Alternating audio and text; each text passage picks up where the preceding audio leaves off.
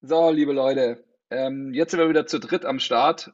Äh, es gibt eine neue Zeit, zu der wir den Podcast machen. Hat ganz viele Gründe, werden wir auch später nochmal ein bisschen besprechen. Äh, es gibt eine Gratulation für Konsti, der hat seinen ersten Job äh, direkt nach dem Studium platziert. Deswegen jetzt auch diese spätere Uhrzeit. Wir haben es heute auch mal direkt verpennt, beziehungsweise hat ein paar Soundprobleme, hört es bei mir. Vielleicht hört man es raus, vielleicht hört man es nicht raus. Wenn man es nicht raushört, perfekt. Wenn man es hört, vergebt uns, wird natürlich alles nachjustiert. Ähm, 20 Uhr ist jetzt so die, der, das Ziel, den Podcast am Donnerstag rauszufetzen.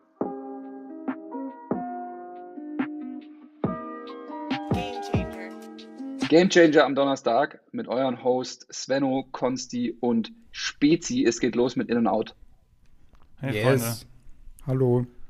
Ähm, auf geht's. Okay, folgendes. Wir haben bei Bayern ein paar Out-Kandidaten, die sind gerade richtig gebeutelt. Wir haben Süle, Goretzka, Gnabry, Davis und Lewandowski auch weiterhin. Das ist echt krass. Es geht zwar nur in Anführungszeichen gegen Union, aber solche fünf äh, Spieler musst du erstmal äh, den Ausfall verkraften. Ähm, das wird nicht so einfach. Was ich mir aufgeschrieben hatte, ist, dass Angelino ähm, vor seiner Rückkehr, Rückkehr, ist. Können wir ihn schon wieder in der, in der Startelf erwarten? Ich glaube es eben nicht, weil Nagelmann, nee, Nagelsmann hat es auch ausgeschlossen. Ne? Das war so ein bisschen. Ja, ja. also gibt ihm noch mal ein bisschen Zeit. Also von Anfang an fände ich jetzt auch ein bisschen zu schnell. Ich habe ihn und ähm, er ist ja ein Einwechselkandidat und da überlege genau. ich, weil meine Alternativen sind jetzt nicht so die allerbesten, ob man vielleicht gegen Bremen, weil man da vielleicht zu null den Sieg mitnimmt bei Kickbase, äh, dass ich ihn eventuell dann doch bringe, aber ich würde es eher nicht machen. Wer aber bei RB zurückkommt, ist Halstenberg, der wird offensichtlich auch erwartet. Und äh, Klostermann ist so ein bisschen angeschlagen, deswegen ist sogar Konate in der Verlosung, weil ebenfalls bei Leipzig Upamecano ausfällt und Umukiele auch. Äh, übrigens auch ja, Paulsen. Nicht ausfällt, also sondern beide so ähm, gelb gesperrt, ne? Genau, ja. Also in Exakt. dem Sinne, ja. Genau, und deswegen eventuell kriegt Konate eine Chance und ähm, weil Klostermann halt, wie gesagt, angeschlagen ist weil, und Halzenberg wird jetzt zurück erwartet. Ich glaube, der wird auch sofort reindrücken, weil Angelino ja noch fehlt und dann brauchen die da so einen Linksfuß auf der, auf der Seite. Ist ganz gut. Habt ihr, ja, so, habt ihr sonst noch irgendwen auf der Liste? Ich hätte noch Augustinsson, der ist auch raus, ähm, so wie ich das jetzt äh, verstanden mhm. habe. Ja, genau. Ich habe Diaby, der zurückkommt bei Leverkusen. Das wird hinten raus ähm, Roulette. Also, wenn, wenn wir die Partie besprechen, da, da werde ich euch dann auch eine Frage zu stellen. Ähm, wer bei Hertha rausfällt, ist ein ganz wichtiger Mann, das ist Toussaint. Und bei Stuttgart fällt wieder Mangala aus. Das habe ich mir noch notiert als wichtiges, weil der wäre eigentlich bereit gewesen für eine Rückkehr und dann haben sie ihn vielleicht zu früh wieder reingenommen. Aber passiert halt. Ich habe bei den Freiburgern noch Höhler und Demirovic, auch beide gelb gesperrt. Ja. Ähm, ja, und Grifo ist ja ebenfalls mit Covid raus Grifo, und deswegen ja. wird es da im Angriff eng. Genau, genau. Und dann bei Bremen noch ein wichtiger Eggestein. Maxi Eggestein fällt ja eigentlich nie aus, aber hat jetzt seine fünfte gelbe Karte und wird am Wochenende auch fehlen. Okay, ja gut. Der wird auf jeden Fall fehlen. Maxi Eggestein habe ich ganz stark gegen uns gesehen letztes Wochenende. Dann starten wir doch direkt mal rein. Schalke gegen Augsburg. Ähm, ich habe mir mal vorgenommen, das Ganze ein bisschen zacki zacki zu machen. Ich werde abgeben, wenn, äh, ich werde meinen Tipp fürs Matchup abgeben. In dem Falle Augsburg. Augsburg sehe ich hier als Gewinner. Ich war am besten so rumüberlegen, aber für mich ist es so ein Ding. Schalke wird irgendwie mitspielen. Augsburg hat die Waffen, aber die Waffen funktionieren bei Augsburg, obwohl man auf dem Papier es gar nicht so unausgeglichen ist. Ähm, könnte auch irgendwas für Schalke drin sein. Ähm, ich glaube aber, das Spiel wird äh, ein Augsburg-Sieg. Ähm, der Gamechanger könnte ich mir gut vorstellen, dass es Caligiuri wird. Ich könnte mir aber auch wieder vorstellen, dass Hahn, ähm, der heiß zu laufen, heiß zu laufen äh, scheint, ähm, da eben entscheidend äh, mitwirken kann. Und ähm, ansonsten hatte ich da, äh, was interessant war, gleich viele Großchancen kreiert. Ähm, das war ganz interessant. Schalke und Augsburg sind da eigentlich relativ weit unten an, angesiedelt in der ganzen Liga. Ähm, und ansonsten ähm, ja, ist vielleicht Augsburg so leicht besser auf dem Papier. Ja, würde ich, würd ich unterschreiben. Augsburg leichter Favorit. Das ist für mich die Gruselpartie, weil das ist das tiefste Duell dieses Wochenende. Also die beiden Mannschaften stehen bei allen äh, beiden Teilnehmern jeweils aus den Partien am tiefsten. Ähm, und auch in, der Pass, in allen Passkategorien, die es so gibt, sind die beide Flop 5. Ähm, da erwarte ich also nicht viel. Und Caligiuri kommt viel über Standards, ist ein ehemaliger Schalker, der will es denen dann nochmal zeigen. Ich habe überhaupt kein Vertrauen in keinen Schalker mehr. Auch wenn Arid hat mir sehr gut gefallen gegen Leverkusen. Da gibt es auch ein paar Kommentare bei uns bei Liga Insider, haben ein paar den sogar als äh, mhm. Gamechanger auf der Rechnung. Ist nicht verkehrt, weil der wirklich sagen. Qualität hat, das sieht man sofort.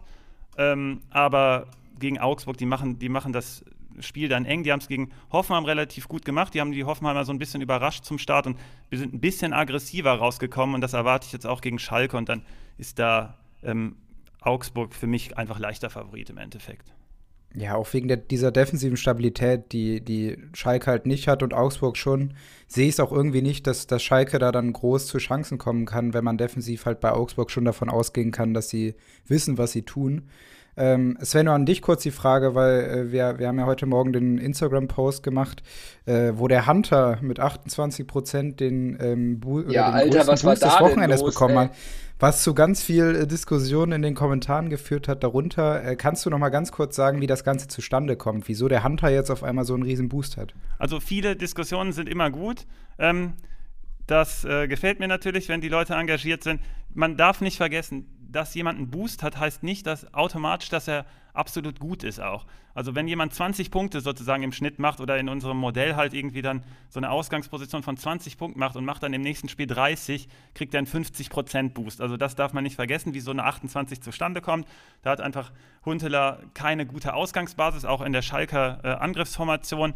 Der kriegt ja durch die 114 Minuten, die er diese Saison erst gespielt hat, müssen wir ihm natürlich noch ein paar Werte von seinen Kollegen geben und um eben zu ähm, nachzubilden, wie die Schalker Stürmer generell so spielen. Der ist dann etwas besser als seine Kollegen und dann ist Augsburg halt eine Mannschaft, die ein bisschen was anbietet. Der ist ein Strafraumstürmer, der netzt dann auch, ähm, wenn er die Chance hat. Das hat man gegen Leverkusen gut gesehen. Sowas hat Schalke generell gefehlt und deswegen ist seine niedrige Ausgangsposition ist gegen Augsburg halt ein bisschen verbessert. So kommen die 28 Prozent zustande und insgesamt für das Wochenende ist Huntelaar die 162 auf der Liste. Also der 162. beste Spieler, den du auswählen kannst nach, unserer, nach unserem Modell. Und dann kann man das jetzt so ein bisschen einordnen. Ja, super hoher Boost, aber auch weil er halt relativ ähm, niedrig beginnt. Dann ein guter Gegner, der ein bisschen, bisschen besser ähm, passt und dann kommen die 28 Prozent zustande. Es reicht aber nicht, um ganz nach vorne zu kommen. Also um das ein bisschen einzuordnen, glaube ich, das hat so ein bisschen was geholfen. Freiburg gegen Bielefeld, da habe ich mir richtig schwer getan, einen Matchup-Tipp rauszulassen. Ich schwanke so zwischen, zwischen Unentschieden, aber eigentlich tendiere ich eher zu einem Freiburg-Sieg. Ähm, auf dem Blatt Papier ist Freiburg klar besser. Ähm, Gamechanger für mich, ähm, schwierig auszumachen. Wäre mir sogar, also, boah, ist so schwer zu sagen, aber ich könnte mir sogar auch echt vorstellen, dass es Vogelsammer auf einmal wird. Dann müsste ich aber eher auf einen Bielefeld-Sieg tippen. Ja, ja, es ist so, so irgendwie, äh, aber Vogelsammer hat mir richtig getaugt, weil der jetzt so langsam in Fahrt kommt. Also dieses Tor, das er da geschossen hat, das ist so ein, so kenne ich Vogelsammer noch, ähm, so ein Gewaltding. Aber vielleicht schießt er auch das, das 1-1, nachdem irgendwie Freiburg so ein Gurkending gemacht hat. Vielleicht auch mal ein Güstil, ne? Könnte ja passieren. Ja, bei den, bei den äh, Gelbsperren, die ja jetzt auf der Freiburger Seite zustande kommen, mit Höhler und Demirovic, fallen da ja zwei Offensivkräfte weg. Könnte man natürlich schon sagen, ist vielleicht eine Chance für ihn. Ich glaube aber, also Petersen sehe ich schon klar da vorne dann im Zentrum. Und natürlich, dann ist halt die Wahl, ob man Jeong, ähm, Thiel, könnte man ja auch reinwerfen, ähm, wer es dann im, Endeffekt wird. Äh, ich sehe das ein bisschen klarer, als du das jetzt gerade dargestellt hast, weil ich glaube, das ist ein, ein sicherer Freiburg-Sieg. Ähm, ich glaube schon, dass die Freiburger, wenn wir jetzt noch mal in die Hinrunde schauen, äh, hat jetzt genau die, die ähm, Phase gestartet, wo sie dann fünf Siege in Folge geholt haben, wenn ich mich richtig erinnere. Aber das ist jetzt genau, ja. wenn sie jetzt noch mal Knallgas geben, äh, könnte es am Ende sogar auch mit dem internationalen Geschäft noch was werden. Weil die Gegner sind jetzt wirklich dankbar in der nächsten Zeit. Deswegen auf Freiburger generell mal in den nächsten Wochen ein bisschen schauen. Mm, und auch so ein Spiel wie gegen Bielefeld. Dazu kommt noch, ist ein Fre Fre Freitagsspiel. Wir sehen die Aufstellung, können also ganz klar sehen, wer da spielen wird. Ich ähm, gehe damit auch mit der Community, äh, die den Soloy, der die letzten Wochen ja schon echt äh, gute Leistung da auf Außen geliefert hat, äh, könnte ich mir jetzt auch vorstellen, so eine Kombination, der flankt den Ball rein und Petersen netzt das Teil einfach äh, rein.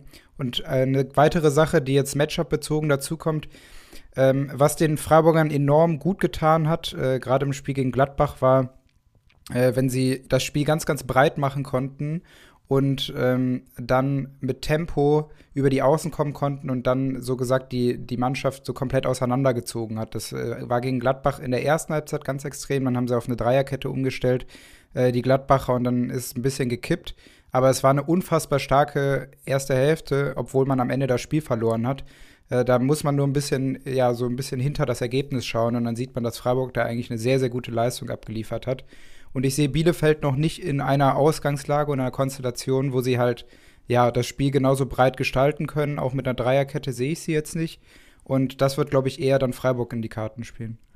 Wir haben ja darüber diskutiert, ähm, während das Spiel lief. Das war ja das 20-30-Spiel am Samstag. Da hast du gesagt, ja, Freiburg war extrem gut. Ich bin eher von der anderen Richtung gekommen, habe gesagt, Gladbach war sehr, sehr schlecht in der ersten Halbzeit. Das, bedingt, das eine bedingt das andere natürlich. Ähm, deswegen so ein bisschen ähm, abwarten noch bei Freiburg. Aber so wie du es gesehen hast, über die Außen sehe ich das genauso. Das ist dann auch gegen Arminia ein probates Mittel. Ich habe hier so ein bisschen das Torwartduell, was ich rausgearbeitet habe, weil ich das sehr, sehr interessant finde. Das ist äh, Platz 4 gegen Platz 3 äh, bei den abgewehrten Schüssen. Die haben die meisten Paraden der Liga. Ortega hat 75. Äh, Müller hat 82. Ähm, die, bei den abgewehrten Schüssen sind nur Castells und Gikiewicz. Das sind für mich diese Saison die beiden besten Torhüter, wenn man Neuer mal so ein bisschen ausklammert, weil das immer schwierig ist, Neuer zu bewerten. Und ähm, deswegen finde ich das hier ganz interessant. Freiburg hatte im Hinspiel 15 Torschüsse. Äh, Ortega hält 45 Prozent der Großchancen. Das ist äh, ligaweit Nummer 1. Der Schnitt ist bei 36 Prozent. Also der hat sich diese Saison richtig in den Fokus gespielt. Müller hat jetzt nicht so ein gutes Matchup, weil Arminia einfach so wenig Torschüsse hat. Deswegen hier Vorteil Ortega, das wäre auch mein Gamechanger. Und bei ähm, den äh, Spielen darf man, de, also man darf niemals Ortega unterschätzen. Wenn du irgendwie Ortega nehmen kannst, nimm den. Ähm, ein bisschen Hoffnung für Bielefeld. Die haben äh, drei Spieler der Viererkette sind in den Top 20 bei den äh, gewonnenen Zweikampfduellen. Äh, das äh, spricht auch ein bisschen für die These, die ich schon mal aufgestellt habe, dass man, wenn man etwas mehr, ähm, weniger Raum zu verteidigen hat, ist man einfach stärker im 1 gegen 1 Duell. Und da Freiburg natürlich jetzt mit so einer leicht angeschlagenen Offensive kommt, könnte das eine Chance sein für. Ähm, für Arminia, ich glaube aber eher tendenziell auch an Freiburg. Ich habe ebenfalls Solo hier auf dem Zettel.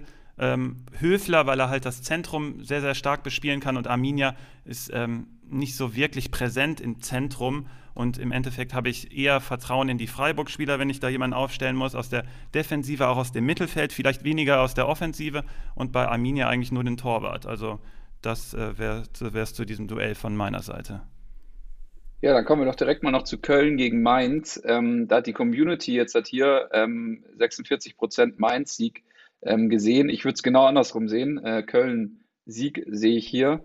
Ähm, warum, wieso, weshalb? Das ist einfach die Konterstärke von Köln könnte ihnen zugutekommen auf der anderen Seite. Also ich weiß nicht, ob Mainz wieder dieses Offensivpressing spielt. Jetzt haben sie das letzte Wochenende ähm, auch wieder, ähm, so zumindest wie ich es beobachtet habe, ich habe nicht das ganze Spiel gesehen, Sven, da kannst du mich vielleicht noch verbessern, ob Mainz jetzt immer hoch anläuft, da mit Glatze. Ähm, und da könnte ich aber wiederum gute Chancen für Köln sehen. Ähm, außer Köln kommt jetzt auf einmal mit, mit, mit Anderson um die Ecke und spielt da jetzt wieder ein, ein anderes System. Das kann natürlich auch wieder ein, ein, ein Thema werden.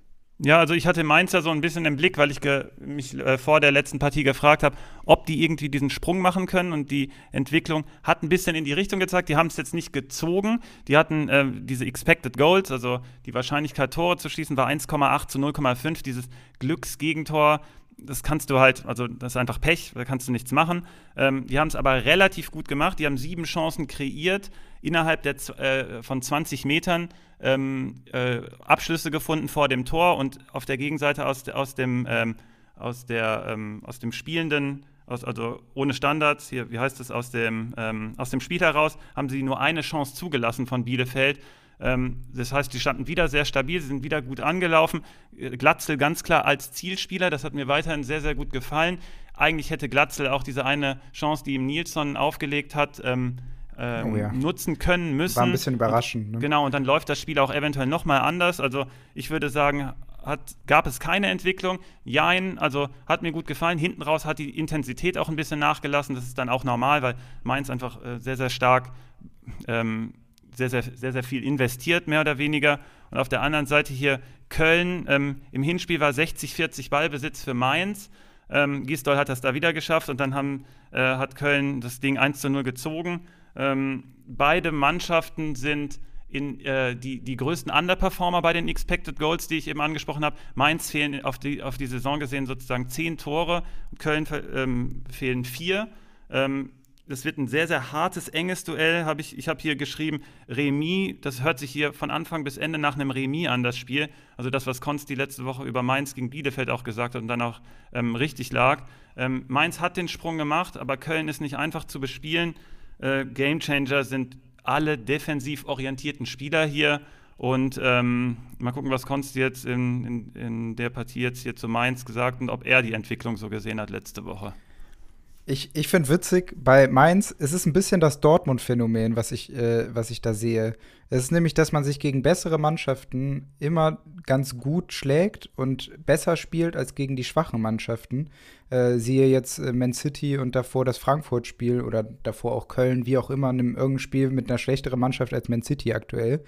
Ähm, und ein ähnliches äh, ja, Prinzip gibt es eigentlich auf Mainzer Seite. Man schlägt sich gegen die guten Mannschaften. Jetzt hat man äh, vor ein paar Wochen dann überraschenderweise so Hoffenheim einfach mal geschlagen, wo man ja erstmal sagen würde, okay, da holt man im Normalfall jetzt nicht die Punkte ähm, und tun sich halt dann gegen, gegen äh, Bielefeld halt unfassbar schwer. Und ich glaube, das wird halt jetzt auch wieder der Fall sein. Ja, man erarbeitet sich viele Chancen und hat auch die Möglichkeit, durch Glatzel dann an Führung zu gehen.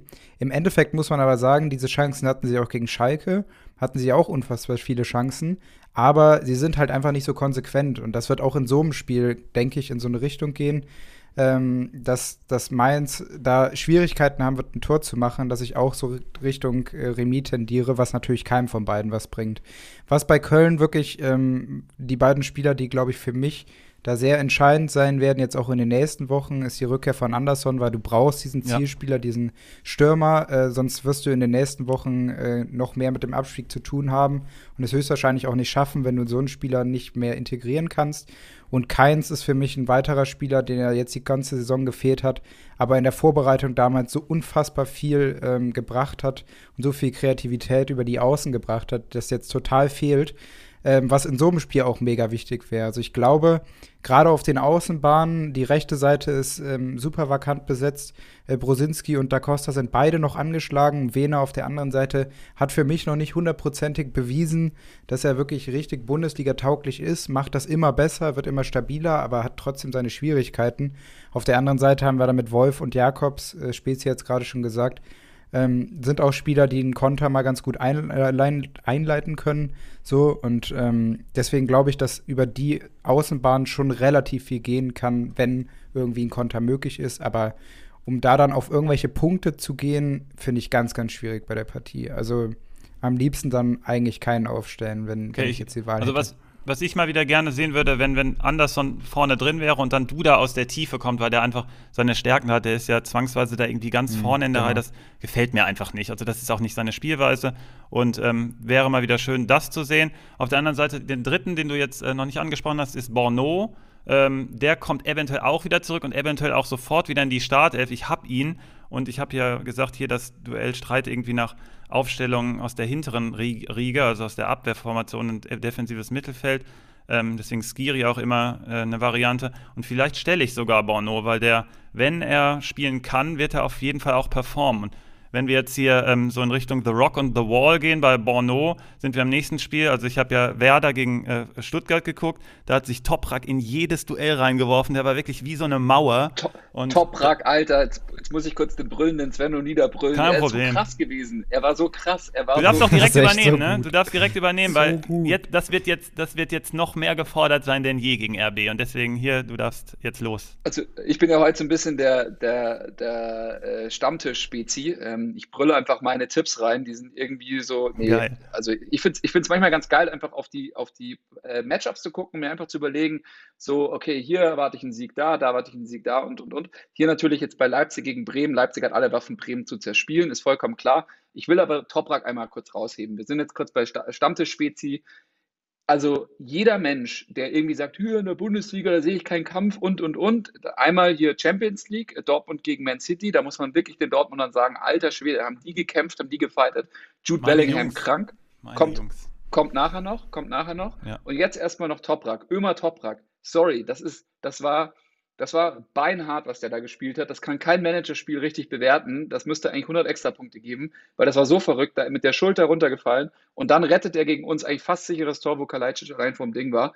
Wird aber gegen Leipzig trotzdem nichts helfen. Leipzig wird es sicher gewinnen. Ähm, das Ding, warum, wieso? Weil genau dafür ist Leipzig umgebaut worden von Nagelsmann. Sicherer Sieg, sicherer Sieg. Leipzig, Gamechanger für mich ein Kunku. Ich habe übrigens hier ein ganz lässiges 2 zu 0 von Leipzig auf der auf der Spur, vielleicht sogar höher, weil Bremen die Pokalbelastung hat. Äh, Konsti wird das Spiel gesehen haben. Äh, bei Bremen weiß ich nicht, welcher Spieler mir jetzt hier noch kurzfristig positiv auffallen soll, außer Toprak.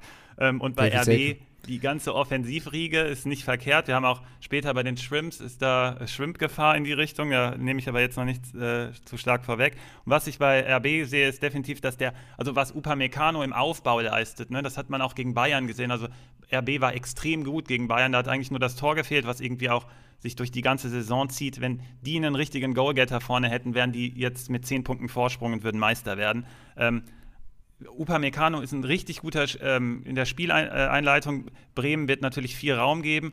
Upa, äh, Upamecano fehlt jetzt. Dieser, dieser Part wird jetzt Orban übernehmen, vor allem wegen der Vakanz der ähm, Nebenmänner, dann auch noch, ob da Konate oder Klostermann dann spielt oder Halzenberg. Guckt auf Orban, der hat gegen Bielefeld, ich glaube, ich weiß nicht, ob er einen Bundesliga-Rekord aufgestellt hat oder, ja, hat er, ne? Ich glaube, er hat einen Bundesliga-Rekord aufgestellt.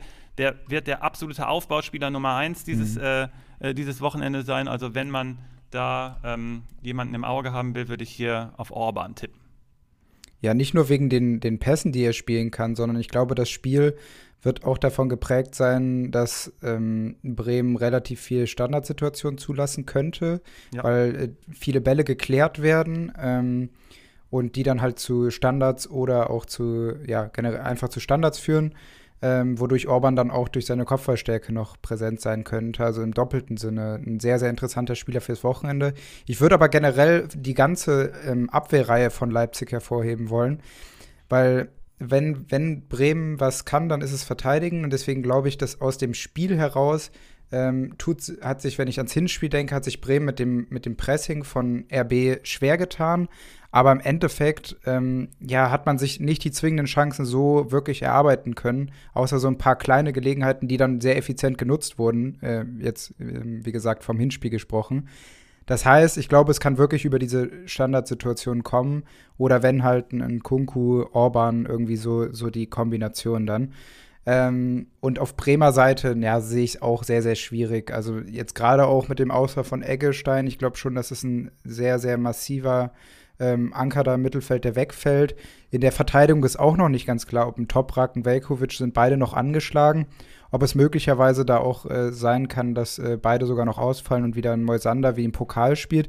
Die beide, das äh, Friedel und Moisander, haben das sehr gut gemacht im Aufbau. Man sieht auch, ähm, Kofeld probiert in den letzten Wochen ein bisschen was aus. Es soll nämlich ein bisschen mehr dieses, ähm, dieses Aufbauspiel ähm, gefördert werden und auch besser gemacht werden. Und das kannst du halt nur machen, wenn du es auch in, in den Spielen halt trainierst und nicht nur äh, in den Trainingseinheiten. Deswegen, jetzt gerade, wo sie ein bisschen Luft haben ähm, und nicht so direkt mit dem Abstiegskampf zu tun haben, kommen jetzt immer mehr spielerische Elemente dazu, was noch sehr behäbig aussieht aber ähm, immer mehr die Tendenz dahin geht, dass man jetzt auch versucht, mal kleine Passagen zu haben, wo man selber das Spiel übernimmt. Glaube ich, ist gegen Leipzig halt jetzt nicht möglich, ähm, weil Leipzig einfach zu gut presst und das noch ein Schritt zu viel ist jetzt für die Bremer.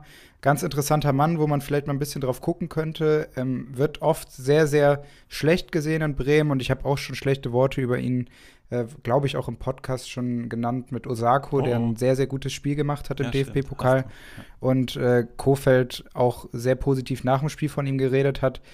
Könnte, könnte ich mir vorstellen, dass er jetzt auch noch mal in der Liga seine Chance bekommt. Ähm, und da einfach ja, das so Problem, das Problem war doch, dass er mit Kruse verglichen wurde. Klar, klar die Kruse-Position gespielt, aber er ist kein Max Kruse. Er ist aber auch ein bisschen Gamechanger. Also er schießt immer mal wieder auch wichtige Tore für, für Bremen, ich, so aus meiner Sicht. Japan, Japan gegen Mongolei hat er drei gemacht ja, und drei assistiert. Die Mongolei kann ich auch, okay, kann, danke, das kriege ich auch da, hin. Aber. Ja, eben darauf wollte ich doch hinaus. danke, Svenno, danke, alles klar. Okay, aber geil ausgeführt von, von Konzi. Ich finde immer wieder, ist einfach wunderschön, weil es natürlich auch dein Team ist, dass du Bremen einfach so genau beobachtest. Ich muss dazu noch sagen, kurz die Spitze geschossen, ohne dass du eine Chance hast zu antworten. Es wird halt, wie du schon gesagt hast, nichts gegen Leipzig. Es wird ja. einfach nichts. Hertha wird das gleiche Hertha wird ein ähnliches Problem haben gegen Gladbach. Ist ein ähnliches Matchup für mich. Ich sehe aber ein Unentschieden hier, einfach weil Hertha die besseren Spieler hat als jetzt Bremen die besseren Einzelspieler.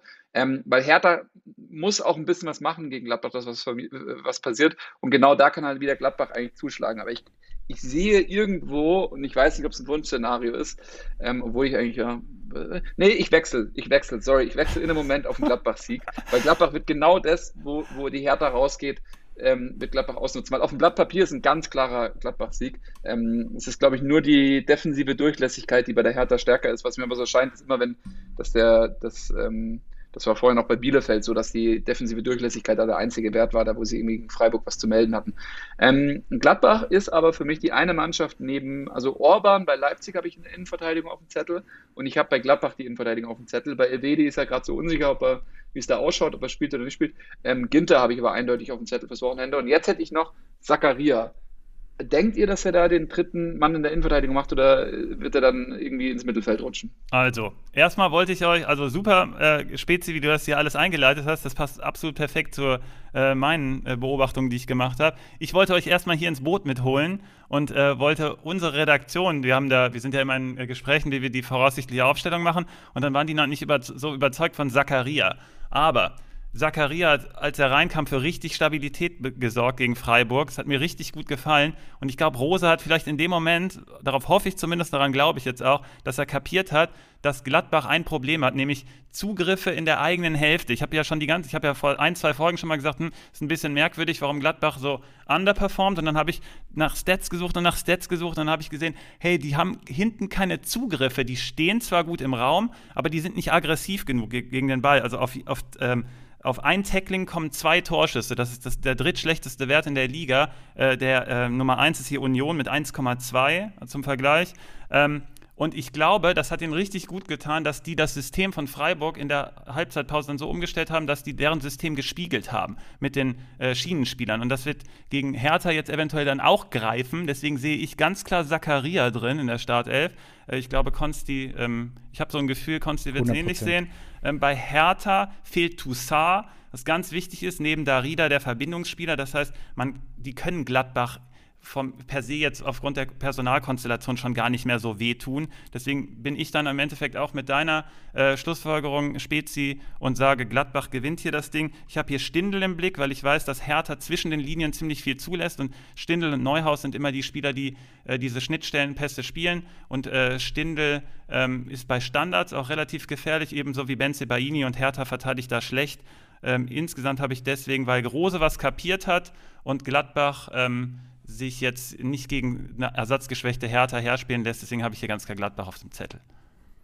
Ja, hätte, hätte der Rose auch mal sofort auf uns hören können, oder? Sven, Echt? als wir letzten Donnerstag Echt? darüber geredet haben mit ja. äh, Zakaria und Lazaro, die ja dann beide auch noch in den, in, in genau den Rollen reingekommen sind, auch wenn es äh, gewisse äh, es war, war bei The Zone, oder? Gewisse ja, The Zone-Kommentatoren erstmal gar nicht, ja.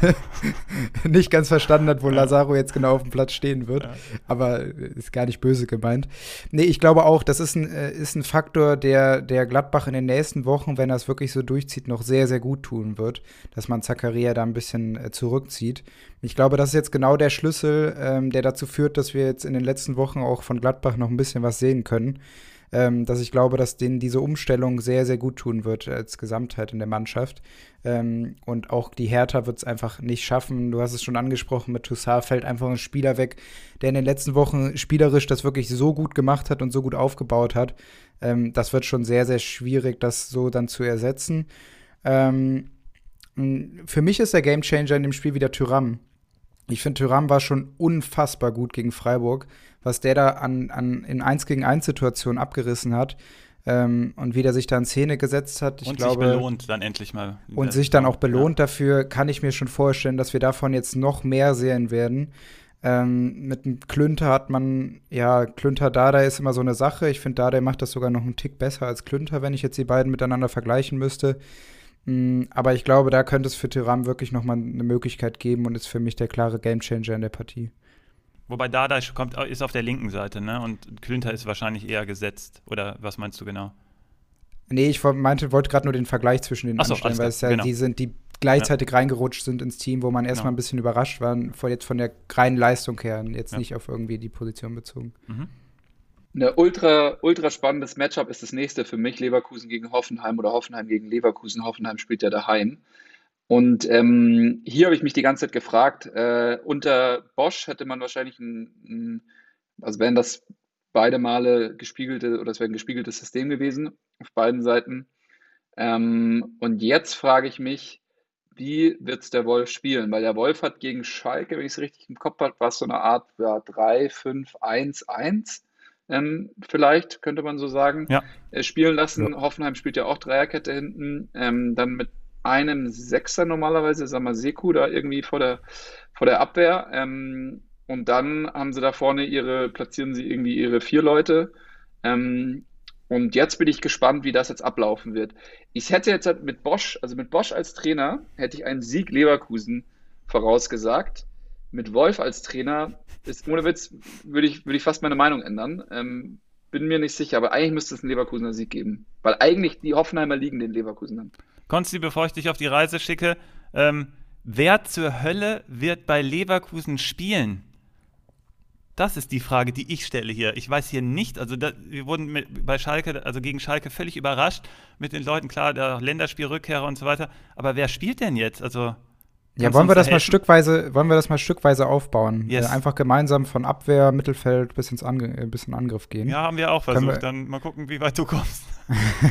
ja, lass doch einfach mal, also im Tor ist ja klar, würde ich sagen. Ähm, dann in der Abwehr ist für mich ein Sven Bender jetzt erstmal gesetzt, yeah. würde ich schon sagen, weil du den auch, wenn du dann sich doch entschließt, nochmal auf eine, auf eine Viererkette zu gehen, kannst du den halt äh, neben Aranguiz ins Mittelfeld ziehen äh, wenn du dich jetzt doch für so ein 4-2-3-1 beispielsweise entscheidest. Äh, Tabsoba dann auch gesetzt und dann würde ich da in der Dreierkette dann halt schon Tar sehen. Genau, also Dreierkette. Das ist ja die Frage. Vierer oder Dreier? Achso, ja, erstmal von der reinen Formation her, glaube ich, ja, werden wir jetzt erstmal eine Dreierkette sehen. Glaube ich ja. auch, ja. ja. Dann die, ja, die, ja. Da waren wir uns relativ einig auch, ja. Okay. Okay, jetzt, dann wie, wie sieht es bei dir denn im Mittelfeld aus? Ja, was, was ist denn deine Option im Mittelfeld jetzt? Ich bin, also, wir, wir haben jetzt eine Vierer-Möglichkeit und dann drei vorne, weil ich, also ich vermute, wenn wir jetzt nochmal nach vorne springen, noch Stück für Stück das machen, ich glaube, Diaby wird zurückkehren. Der ist ein wichtiger Bestandteil der Mannschaft, der ist jetzt wieder bereit und dann glaube ich, dass das automatisch zur Folge hat, dass Bailey auf der anderen Seite spielen wird, weil dieses, äh, was äh, Spezi angesprochen hat, dieses äh, 3-5-1-1, spielst du irgendwie nicht mit Diaby, es sei denn, den, äh, stellt er da auf die Schiene, das, was auch möglich wäre. Aber ich glaube eher, Diaby rückt nach vorne, das heißt, du hast dann einen Stürmer zentral und dann Bailey auf der anderen Seite und wer der Stürmer ist, ist dann quasi egal. Also wir sind ja auch keinen Meter weitergekommen. Ne? Alario hat von Anfang an gespielt und getroffen, dann kam Schick Reinhardt getroffen, also das wissen wir jetzt auch we genauso wenig. Aber wo ich jetzt das Problem habe, sind diese vier in der Mitte, also im, im Mittelfeld. Ich weiß, also wir wissen nicht, also Palacios hat es gut gemacht, der hat auch ähm, richtig gute Quote übrigens, der hat irgendwie sieben Spiele von Anfang an gemacht, sechs Siege, ein Remis, dann gibt es Demir bei, dann darfst du aber auch Wirtz nicht vergessen, der richtig gut performt hat, also wir hatten den ja letzte Woche im Booster stehen und der hat dann in den paar Minuten, die er gespielt hat, dann auch direkt einen Assist gemacht und auch richtig niceen Pass gespielt, gegen ähm, Hoffenheim ist das sowieso ähm, ein wichtiger Bestandteil, weil die so viele Schnittstellenpässe auch zulassen, da könnte Wirtz richtig gut sein, dann spielt Arangis daneben oder spielt einer von denen, die ich am Anfang aufgezählt habe, mit äh, Demir bei und äh, Palacios spielt da, spielen die daneben und dann vertraut er nochmal Bellarabi rechts. Weiß ich nicht, der hat es, der war sehr, sehr übermotiviert und dann hast du Wendell auf der anderen Seite, der ein paar falsche Entscheidungen getroffen hat in dem Spiel. Jetzt gegen Schalke, die haben mich nämlich insgesamt nicht so überzeugt. Oder wie mhm. gesagt, du, du ziehst Diaby nach hinten und dann hast du wieder dieses 3-5-1-1, dann könnte Amiri auch wieder eine Rolle spielen, weil der wäre jetzt nämlich auch noch da und raus gerade. Also es sind zu viele Spieler und die werden auch alle Spielanteile bekommen. Das heißt, du, du kannst quasi gar keinen setzen, weil du weißt, selbst wenn die Startelf sind, sind da, ist da so viel Qualität auf der Bank, dass du gar nicht weißt, was du machen sollst als, als, äh, als äh, Kickbase- oder Spitch-Spieler. Du kannst die ja quasi gar nicht setzen. Genau, das ist eigentlich der Punkt bei der ganzen Sache. Also ich glaube, wenn wir jetzt rein auf die Spieler zurückkommen, ähm, äh, dass ein Belarabi wieder rausrutschen wird ähm, und Bailey dann einen Tick zurückgeht. Ist zwar sehr, sehr offensiv auf dieser Uff, rechten Seite. Okay, ja. ähm, und dafür dann Amiri halt auch noch mit ins Spiel kommt. Ich glaube, du musst gegen Hoffenheim auch diese Zentrale irgendwie festigen. Deswegen Altes Team damit, auch. Dass du mit Wirtz und mit Amiri dann halt äh, die, die Zentrale füllst. Aranguis dann halt als Sechser, mit Bender halt immer wieder so ein bisschen. Das nehmen wir bei Palacios bei dir raus. Exakt, ja. Okay. Ja, ja. ja. Das wären jetzt meine Optionen. Und die Stürmerfrage ist bei mir jetzt auch eine ganz wichtige Sache. Da würde ich jetzt euch beide auch nochmal fragen. Ich habe mir nämlich unter der Woche jetzt Petersen gekauft, weil ja relativ klar war, dass ähm, der jetzt am Freitag spielen wird gegen Bielefeld. Mhm. Ich habe jetzt die Möglichkeit, äh, Schick oder Petersen aufzustellen. Wen soll ich stellen? Schick. Ja. Den mit der Qualität. Petersen ist der, der ja. so wenig Touches hat, der muss dann treffen. Bielefeld ist nicht so einfach zu bespielen ich bin, ich bin bei Schick, weil der wird mindestens seine, also 45 Minuten kriegt er, egal in welcher Konstellation.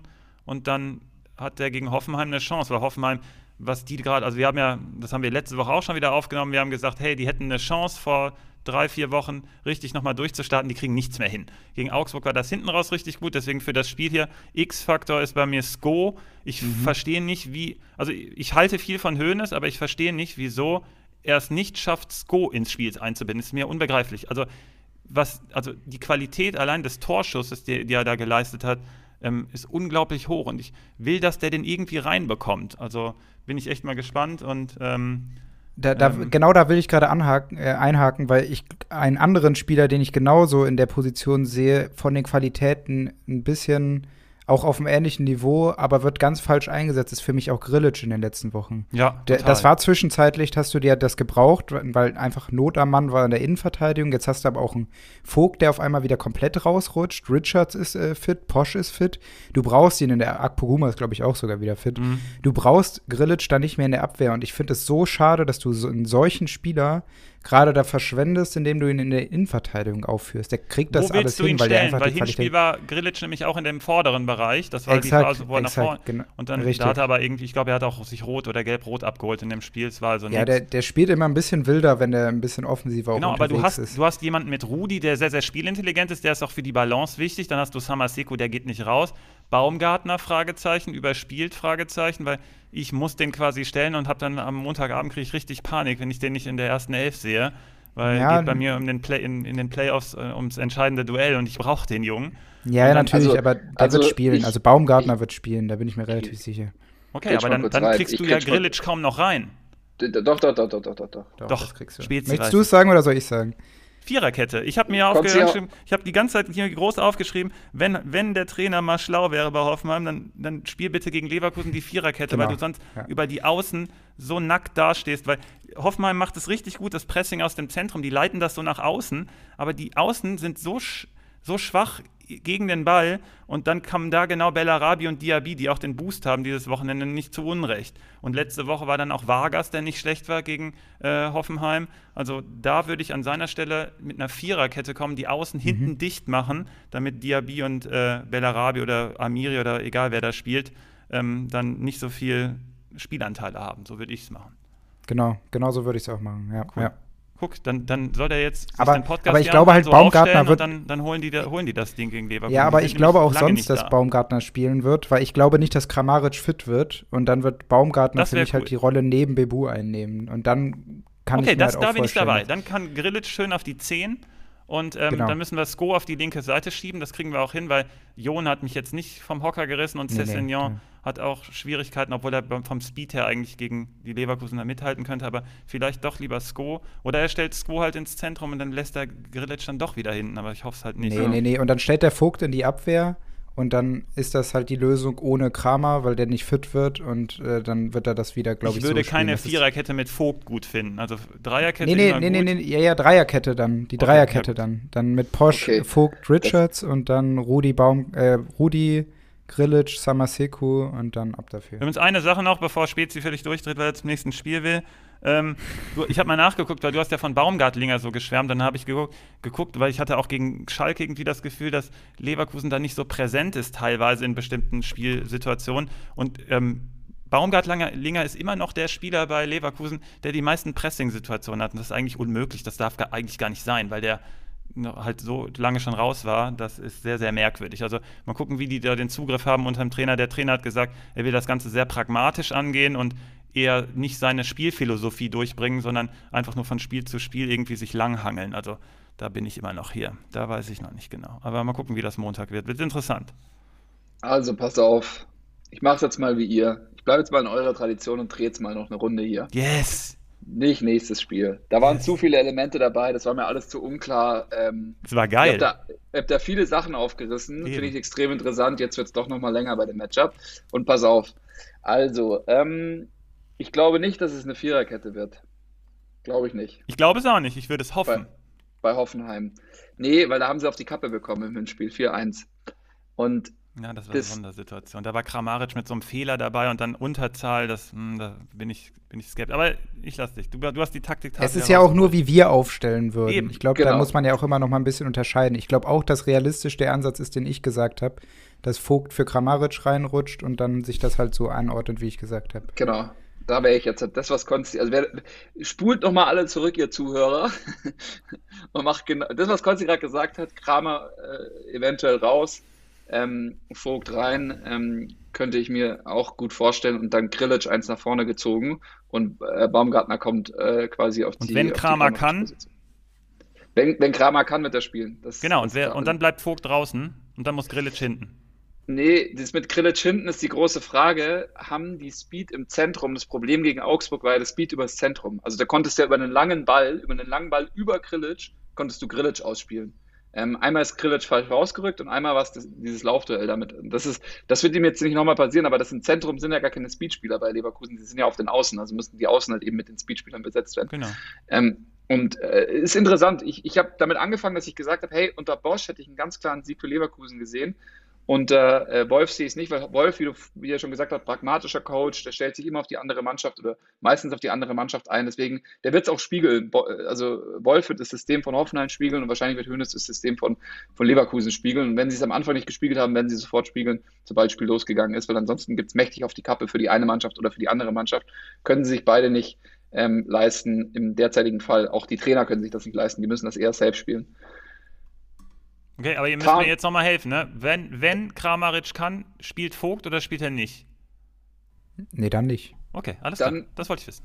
Dann passt es ja. Dann sind wir ja auf dem gleichen Stand. Dann, wenn Kramaric äh, rausgeht, dann setzen wir Vogt rein. Dann geht das alles wieder zurück, das, was ich gerade gesagt habe. Dann zieht sich das alles wieder zurück. Baumgartner ein zurück, Grillage ein zurück. Genau. Und dann war es das wieder. Alles klar, perfekt. So genau, und mit Grillage, mit Grillage können sie es jetzt nochmal aus, aus der Dreikette rausspielen, meine Meinung. Ähm, war ein besonderes Matchup für ihn gegen, gegen Augsburg. War auch totales Mismatch, hätte man vielleicht sogar schon viel früher beenden müssen.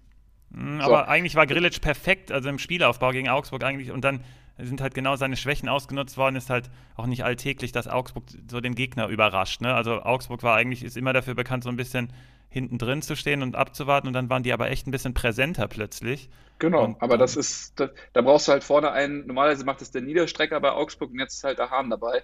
Es sind aber die richtigen Spieler, wo du genau sowas ausnutzen kannst. Niederstrecker denke ich übrigens immer an Niedermeier von Stuttgart, ne? An den. ja, das war der richtig, das war der wahre Niederstrecker. Eben, genau, nicht, dass du den Namen so. hier äh, so. missbrauchst.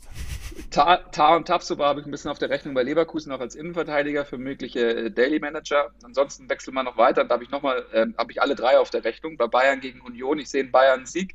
Aber ähm, ich sehe die Union-Innenverteidigung als sehr interessant, ähm, weil es auch, ich äh, hätte gerne wissen wollen, wie viele Punkte ähm, bei Kickbase oder bei Spitch ähm, hier äh, Kollege von Paris Saint-Germain abgegriffen hätte. Der hatte so viele Klärungsaktionen mit dem Kopf, das war unglaublich. Danilo Pereira, oder? Äh, Danilo Pereira, das war unmenschlich, was, da, was der da rausgeköpft hat. Und äh, genau die Chancen sehe ich auch für Friedrich Knoche und Schlotti, wenn eben Choupo-Moting weiter spielt, und das wird ja der Fall sein, ähm, zumindest ist das mein Informationsstand gerade, ähm, weil da einfach, das sind einfach diese Bälle und die werden jetzt von Choupo noch nicht so, der ist da noch nicht im Stellungsspiel noch nicht genau gleich, äh, wie Lewandowski kann man vielleicht auch gar nicht sein. Ähm, und äh, da könnte ich mir vorstellen, dass da entweder für Knoche oder für Friedrich einiges zu holen ist ähm, in, in der Luft und äh, einiges an Punkten ähm, ja, losgelöst werden kann. Chupo war sehr, sehr präsent gegen RB. Das hat mir ziemlich gut gefallen. Also der ist ja immer so ein bisschen ähm, skeptisch wird er be beäugt, aber ähm, hat er echt gut gemacht. Ähm, hier ist es natürlich sehr, sehr schwer durch die Ausfälle bei Bayern, weil ich dachte, hey, ähm, Bayern muss es schaffen, über die Außen 1 gegen 1 Situationen zu gewinnen. Union ist die Mannschaft, die äh, die meisten äh, Ballgewinne hat äh, in, aus Dribblings. Also die Gegner äh, werden relativ gut abgekocht, aber Bayern ist halt sehr, sehr stark über die Flügel. Jetzt ist aber unsicher, ob Sané oder Coman überhaupt von Anfang an spielen, ob da nicht Musiala reinrücken wird. Ähm, Sané ist der Spieler, der pro Spiel die, der beste Dribbler der Liga ist. Ähm, das sieht man einfach auch, die Qualität, die ist enorm. Der hat das noch nicht so richtig auf den Platz gebracht und gestern auch äh, zaghafter Abschluss, sagen wir es mal so. Der hatte einfach ein paar Mal auch früher schießen können, aber ähm, der hat schon brutale Qualität, die könnte gegen Union halt zum Tragen kommen. Koman im Hinspiel von Konsti prophezeit hat da, glaube ich, die Vorlage zum 1 zu 1 gegeben. Ähm, der, wie gesagt, ist unsicher, ob die, welche Außen da spielen. Ansonsten, wie ihr es gesagt habt, Union steht dann massiv hinten drin und kann dann über Klärungsaktionen kommen. Bei beiden Spielen im Vergleich, bei beiden Mannschaften im Vergleich zum Hinspiel sind die Mittelfeldmotoren sind dabei. Also Kimmich, der eine große Rolle spielen wird, und äh, Andrich, den ich sehr, sehr mag von seiner Präsenz her, ähm, ein bisschen an, andere Rolle als jetzt gegen Hertha. Da war er mehr auch Spielgestalter. Jetzt gegen ähm, Bayern muss es natürlich viel mehr gegen den Ball gehen. Wird sehr, sehr eng, aber ich glaube, Bayern wird sich ganz knapp durchsetzen. Ich glaube auch, das wird so ein Arbeitssieg im Endeffekt, weil man ist ja auch, man muss ja schon ein bisschen auf nächste Woche dann auch gucken, wenn, ist doch nächste Woche, oder? Die Champions League schon wieder die Rückspiele. Direkt nächste Woche, das wird ein Schlag geiles auf Schlag. Spiel, wird ein geiles Spiel. Wird ein geiles Spiel, aber ich glaube, deswegen muss man hier bei dem Spiel schon so ein bisschen aufpassen, ähm, gerade auf den Außenbahnen, wie Sven, wie du es gerade schon angesprochen hast, mit Sané und Coman, äh, dass man die jetzt nicht überspielt in so einem Spiel. Deswegen, ich glaube fest daran, dass Musiala auch von Anfang an spielen wird, von einem von den beiden. Ähm, dass wir nicht beide, Sané und Coman, äh, zusammen in der Startelf sehen werden. Ich kann mir auch vorstellen, dass ein Pavard rausgeht und leider auch mal wieder dann Bunassar seine, seine Möglichkeit bekommt, was den Bayern-Spiel zwar nie gut tut, aber irgendwie musst du es halt jetzt äh, haushalten, dass du da nächste Woche dann eine ähm, ja, gute Leistung hinlegst, weil da musst du ähm, ja einiges an Energie aufbringen, um das äh, Hinspiel jetzt vom Ergebnis noch zu drehen. Äh, was äh, brauchen wir ja nicht drüber reden, ja an, an vielen Stellen leider ähm, ja schon sehr tragisch war, dass man da das Tor nicht gemacht hat. Lewandowski hätte die wahrscheinlich komplett auseinandergeschossen, so löchrig, wie das bei PSG zwischenzeitlich aussah. Ähm, der, hat, der hat bestimmt da ein paar Buden geschossen, aber so war es einfach sinn, sinnhaft für die ganze Bayern-Saison ähm, mit, mit der sch schwachen Defensive.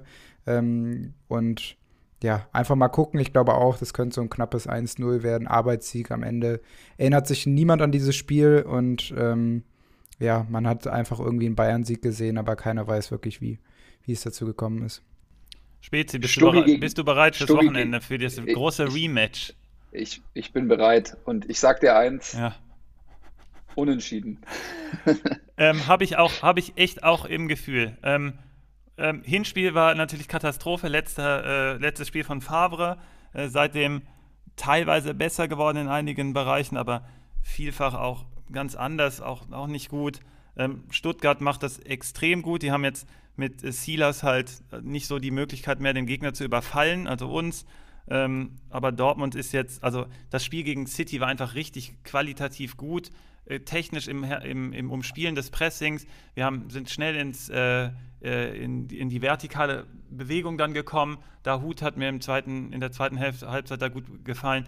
Ähm, Horland hat ein bisschen Speed endlich auf die Uhr bekommen, was sehr, sehr selten ist in der Liga und das wird gegen Stuttgart genau nicht der Fall sein. Dortmund das hat Konsti eben schon so ein bisschen angerissen, ist sehr, sehr gut und auch so aufgebaut, dass man im Zentrum gut presst und dann umschalten kann, auch mit Bellingham, der hat mir, das war für mich der absolute Nummer 1 Spieler jetzt gegen City. Das wird halt gegen Stuttgart alles nicht klappen, weil Materazzo hat im Hinspiel die schon in die Falle gelockt. Das wird ihm jetzt schon wieder gelingen, glaube ich, aber ähm, diesmal wird es keinen Sieg geben, weil Stuttgart einfach zu viel federn lassen musste bei den, bei den äh, Spielen, äh, bei den Spielern, also weil Silas einfach fehlen wird, das wird und, und, und Gonzales fehlt auch, das wird einfach reinhauen. Deswegen glaube ich hier ebenfalls an Unentschieden.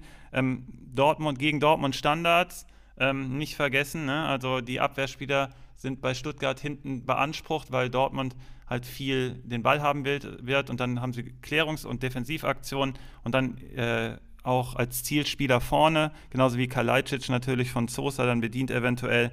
Ähm, was ganz äh, cool ist hier, die, äh, sind die Mannschaften, die am wenigsten hohe Bälle spielen. Das ähm, ist so ein bisschen ähm, immer für mich ein Indikator, dass die einen guten Matchplan haben, weil ich mag sehr, sehr ähm, viele flache Bälle einfach und die spielen halt sehr, sehr wenig hohe. Es, davon sind Flanken ausgeschlossen. Ne? Also Flanken zählen da nicht. Ich meine damit hohe Bälle im, äh, in der, im Aufbau spielen. Das finde ich äh, eigentlich immer ein ganz gutes Element. Und ansonsten würde ich noch äh, sehr, sehr gerne sagen, dass mir es nicht gefallen hat, wie Reus sich äh, vom Platz begeben hat gegen Frankfurt, nach, mit seiner Kapitänsbinde da und dann hat er so lange gebraucht. Das mag ich eigentlich überhaupt nicht, aber dann hat er gegen City, genauso wie die ganze Mannschaft, weil ich wollte so ein bisschen draufhauen heute, wie sie sich präsentiert haben im Vergleich zu, ähm, also gegen Frankfurt und jetzt gegen City war das aber wieder so gut. Jetzt äh, bin ich da einfach ruhig und dann noch eine Sache will ich aber kritisch anmerken. Mir hat überhaupt nicht gefallen, was Rainer gezeigt hat, nachdem er reinkam gegen City. Der hat in 30 Minuten nur eine eine Drucksituation auf den ja, Gegner auch zustande ja. bekommen. Und die ganzen Leute, die so ein bisschen oberflächlich auf dieses Spiel gucken, sagen dann, ne, Meunier hat das Spiel wieder verbockt. Ja, der stand da nicht gut, aber als Meunier zehn Minuten auf dem Feld war, gab es fünf Overloads auf der Seite, weil Rainer seine Seite nicht zugemacht hat. Und als Morai noch gespielt hat in der Position, gab es dann nochmal glaube ich, nochmal zehn Stück in, in den Minuten, als Rainer da gespielt hat. Der hat einfach seine Aufgabe nicht wahrgenommen. Ich hoffe, der wird da in dem Sinne dann nicht belohnt. Und im Gegensatz dazu ist so ein Knauf, der sich gerade so ein bisschen in das Spiel reinkämpft, spielt. Der ist nicht der begnadetste in allen Bereichen, aber der haut sich da gerade rein und da müsste man gucken, ob er oder Azar spielen. Azar hat sich jetzt ausgeruht und ist eigentlich auch gegen Stuttgart ähm, auf dem Plan. Also wir haben gerade noch Azar vorne, aber Knauf könnte auch eine Rolle spielen. Richtig gefährlich wird Sosa werden. Also, yes. weil, weil mhm. du hast es gerade angesprochen, also diese, auf der anderen Seite, man muss auch sagen, das war ein guardiolischer, guardiolischer, kann man das so sagen, Schachzug, den Foden da immer in dem Zwischenraum, äh, Halbraum nennen das mal für mich, das ist ein Zwischenraum, ähm, da zu positionieren. Phil Foden ist unglaublich, weil er den Ball, also in der ersten Bewegung den Ball so krass also du weißt nicht, geht der nach links, geht der nach rechts. Also du musst das viel enger stellen. Ähm, jetzt ist äh, Sosa natürlich nicht Phil Foden, aber Sosa hat, eine, äh, hat einen Vorteil. Du weißt nicht, ob er ähm, quasi, äh, ob sie, und da, deswegen wird es ganz spannend werden. Im Hinspiel haben wir zwei schnelle Spitzen vorne gehabt. Ähm, jetzt spielen wir die ganze Zeit mit Kalajdzic, weil halt eben González gerade raus, jetzt auch noch Silas raus, also wird Kulibali wahrscheinlich rechts auf der Schiene spielen. Ähm, und jetzt ist die Frage, spielen wir jetzt mit Kalajdzic? Dann wird es auf einmal ein anderes Spiel, weil das Spiel mit Kalajdzic ist ja eigentlich ein, ein äh, Sosa, wir versuchen Sosa irgendwie auf dem Flügel freizuspielen und dann ist es immer die Gefahr, ob er halt eben aus dem Halbraum ähm, richtig gefährlich flankt. Normalerweise Halbraumflanken sind sehr schwierig. Ähm, und die an Mann zu bringen, auch gut verteidigt generell. Meistens werden sie gut verteidigt, genau. Ähm, und da bin ich jetzt wirklich gespannt, wie wir das lösen. Matarazzo ist ja wirklich auch so bekannt dafür, dass er so auch Schachzüge hat, etc. Vielleicht wie Guardiola oder irgendeinen Schachzug aus dem, aus dem Hut zieht. Wir haben aber leider die, die Spieler gerade nicht, wie du schon gesagt hast, ist, ist zu äh, Ver Verletzung, äh, Lazarett ist zu groß. Ähm, ich bin gespannt, schaut da alle drauf, Leute, an alle Taktikfüchse auch da draußen, die sich dafür sowas interessieren. Das wird ein richtig spannendes Matchup, sage ich euch, ähm, weil die Dortmunder haben da auch nochmal eine Rechnung zu begleichen. Plus, sie müssen da gucken, wie sie es dann machen ähm, für unter der Woche, weil das City-Spiel wird auch nochmal richtig wichtig für die, auch fürs Saisonprestige im Allgemeinen. Es gibt aber noch den DFB-Pokal bei ich Dortmund. Ich muss noch eine Sache sagen. Ich muss noch eine Sache sagen, die ist ganz wichtig. Ich möchte Endo haben. Ich möchte, dass der sich bei Dortmund jetzt nochmal vorstellt, nochmal jetzt äh, am Wochenende und dann dass die den nur verlängert haben, damit sie nochmal extra Geld bekommen, was wir in Dortmund natürlich auch nicht haben, aber vielleicht kriegen Alter, wir den ja lass die Finger davon, ey, Finger weg hier. Ähm, okay. Wäre schön. Die Trainer habe ich ja schon nicht bekommen, aber Endo wäre schön. Übrigens, ähm, Stuttgart noch ganz wichtig, die ähm, verteidigen diese ähm, Linienbrecherpässe, die letzte Linie verteidigen die extrem gut. Die haben eine richtig gute Abstimmung da mit Mavropanos, Anton und Kempf. Und das ist genau die Stärke von Haaland und weswegen ich dann nochmal unterstreichen wollte, dass das hier ein Unentschieden auf der Uhr steht mit der Belastung auch unter der Woche. Das, das schreit hier nach Unentschieden leider. So, der Eintracht, der Eintracht gegen, gegen Wolfsburg. Für mich das Topspiel jetzt vom Wochenende. Ähm, Eintracht gegen Wolfsburg, ich sehe einen Unentschieden. Für mich Gamechanger, ähm, Potenzial sau schwierig bei dem Spiel. Keine Ahnung, also wirklich sehr, sehr, sehr, sehr schwierig. Könnte selber, könnte Wekos natürlich immer sein auf beiden Seiten. Ähm, Wolfsburg macht es einfach wirklich gut dicht. Mittelfeld ist immer, also die Sechser machen gut dicht. Ähm, aber auch die Außen sind sehr dicht bei Wolfsburg. Ähm, äh, wird, wird eine interessante Partie. Ich schätze aber eher, dass es eher eine defensiv ausgerichtete Partie werden wird. Ja, und also fußballerisch wird das halt das Top-Spiel, auf jeden Fall. Also da werden wir halt Spaß haben, wenn wir es aus, aus unserer Brille sehen und ein bisschen taktischer verfolgen. Ähm, aus der Fantasy-Brille wird es natürlich äh, ganz, ganz schwierig, weil die sich die Punkte wegnehmen werden. Also ich glaube, da sind auf beiden Seiten nicht viele Punkte zu holen. Äh, klar, bei Wolfsburg kann man immer die sichere Nummer schieben und äh, sich ein paar Verteidiger reinstellen. Aber dafür hast du auf der anderen Seite mit Kostic und Silva eigentlich zu starke Spieler, wo ich nicht glaube, dass es hier wieder einen zu Null-Bonus zu holen gibt, sondern dass vielleicht wirklich so ein klassisches 1-1 sein könnte ähm, was dann wirklich sehr punktearm ist. Gerade auch, weil mit Mbabu und mit Baku auf der rechten Seite hast du natürlich da die Seite zugestellt, die mit Kostic auf der anderen Seite halt so unfassbar gut be besetzt ist. Und ähm, wenn du da halt diese defensiv ausgerichteten, äh, die defensiv ausgerichtete rechte Seite nimmst ähm, und da deinen besten Spieler gegen anlaufen lässt, äh, wird es halt, glaube ich, schon sehr schwierig und das relativiert sich ein bisschen, womit ich dann auch sagen würde, bei der Partie wirklich die Leute dann, klar, wahrscheinlich muss man die Spieler so oder so stellen, weil man gar nicht die wirklichen Alternativen hat. Wenn man Wolfsburger jetzt schon durch die ganze Saison gezogen hat, beispielsweise, ähm, wäre es ja irgendwie doof, den jetzt nicht aufzustellen, wenn man halt auch keine anderen Möglichkeiten hat. Aber sonst kann ich, wie gesagt, mir nur vorstellen, dass es ein sehr punktearmes Spiel wird. Ja, die spiegeln sich hier extrem. Das Hinspiel war auch sehr, sehr umkämpft. Da hat Babu mit Baku die rechte Seite zum ersten Mal bedient. Das war äh, die Rückkehr von Babu sozusagen. Der war ja so zum Anfang ein bisschen äh, angeschlagen in die Saison gestartet. Und die haben Kostic da ziemlich gut im Griff gehabt, muss man sagen. Jetzt ist aber in der Rückrunde ein ganz anderer Kostic unterwegs. Es wird nämlich mega spannend. Deswegen habe ich mich auf die andere Seite konzentriert und habe gesagt, wer hat den besseren Plan B? Und der bessere Plan B ist Brekalo. Ähm, der hat gegen Köln sich äh, belohnt, aber er hat ein total schlechtes Spiel gemacht, hat aber getroffen, das wird sein Selbstbewusstsein stärken, hat mit Roussillon dahinter eine stabilere, ähm, einen stabileren Spieler als Durm da alleine und dann mit Tuta, da habe ich so ein bisschen noch meine, meine Zweifel dann und ähm, die spiegeln sich wirklich richtig gut. Im Zentrum haben die beide, sind das zwei Mannschaften, die unter den Top 5 sind bei den Zugriffen. Also besonders Schlager ist da herauszuheben. Die, äh, der, ähm, also der ist richtig aggressiv gegen den Ball und ähm, ist dann auch äh, im Umschalten richtig gut. Daneben dann Arnold, der das so komplementiert. Und bei ähm, Frankfurt ist so ein bisschen noch unsicher, ob Hasebe direkt wieder reinkommt oder ob Rode startet. Ilsanker wird hinten ähm, Hinteregger vertreten wieder. Das hat er leider gegen Dortmund sehr, sehr gut gemacht. Also leider aus Dortmunder Sicht. Ähm, wirklich ähm, richtig gute Partie. Deswegen habe ich da weniger Bauchschmerzen. Ähm, Frankfurt ist im Gegensatz dazu, auch wenn die beide, also ich habe ja gesagt, die sind sehr, sehr aggressiv im Zentrum. Ähm, ich glaube, ein Tick besser ist Wolfsburg und auch eingespielt. Ähm, aber Frankfurt, das hat Konsti eben schon gerade angerissen, ist ein bisschen kreativer nach vorne. Deswegen sehr, sehr enges Duell. Ich wüsste jetzt nicht, wer hier gewinnt, aber ähm, Chancen gibt es trotzdem für beide Seiten. Also ich, ich habe zwei Wolfsburger, nämlich Lacroix und Castells, und die werde ich einfach auch aufstellen. Äh, muss gucken, was dabei rauskommt. Das würde ich mit den Frankfurter dann genauso machen. Barbecue Time. Oh ja. Yes. Grill. Yes. Der Grill. Yes. Ich habe zwei. Ich habe zwei. Ich wollte eigentlich einen draufschmeißen, aber ich konnte mich einfach nicht entscheiden. Deswegen kommen zwei schöne Shrimps von mir drauf. Das ist kein Problem, einmal... ich habe nämlich drei, also mach ruhig zwei. Boah, Junge, da wird der Grill aber ganz schön voll. Du leck mich am Zahn. Können wir noch ein paar Leute einladen. Ähm, Borna Sosa und Christopher Nkunku schmeiße ich drauf. Okay, also ich habe, ähm, wir haben ja äh, gestern ein paar Posts gemacht, Konsti wie immer bei Instagram und ich habe das bei Liga Insider gelauncht. Viele haben komischerweise Schalke auf dem Radar gehabt, also Huntela, der ja. Boosten. Ja, plus okay. der Boost, plus der Boost hat ihn auch. Genau, aber ähm, Arid haben viele auf dem Zettel. Er hat einfach auch die Qualität, aber ich vertraue Arid einfach in dem Schalke-Konstrukt nicht mehr. Viele haben aber auch dann, da gab es auch die meisten Likes für ähm, auf äh, die Partie äh, Red Bull, äh, äh sorry, RB Leipzig gegen äh, Werder Bremen getippt. Ähm, haben wir ja auch schon gesagt, ist die Partie, die am klarsten eventuell ist die, dieses äh, Wochenende. Und ähm, da habe ich ein paar Vorschläge gehabt, nämlich Olmo und ein Kunku, so wie äh, du gerade, Spezi. Aber was mich am ehesten überzeugt hat, war Sabitzer. Sabitzer, Sabitzer hat ja. mir gegen Bayern sehr, sehr gut gefallen. Der kam irgendwie in die Hinterrunde nicht so gut rein. Der kommt aber irgendwie immer mehr in Fahrt. Der hat jetzt seinen Nebenmann wieder mit Kampel, der ihm den Rücken frei hält. Er wird viel Platz haben gegen Werder. Der ist torgefährlich, der hat die Übersicht.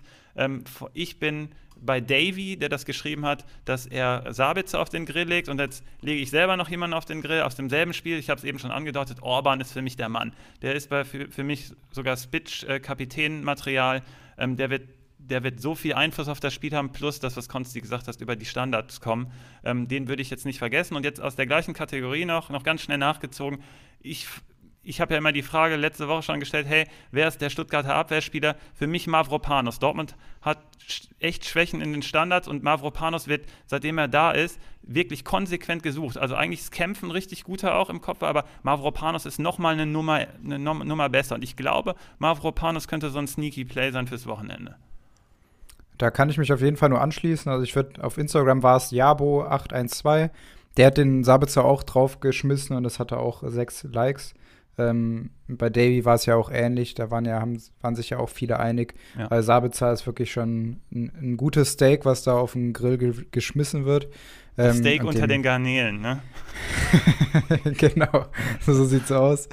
Eine ähm, halbe Flunder ist das, du. eine richtige Flunder, ja.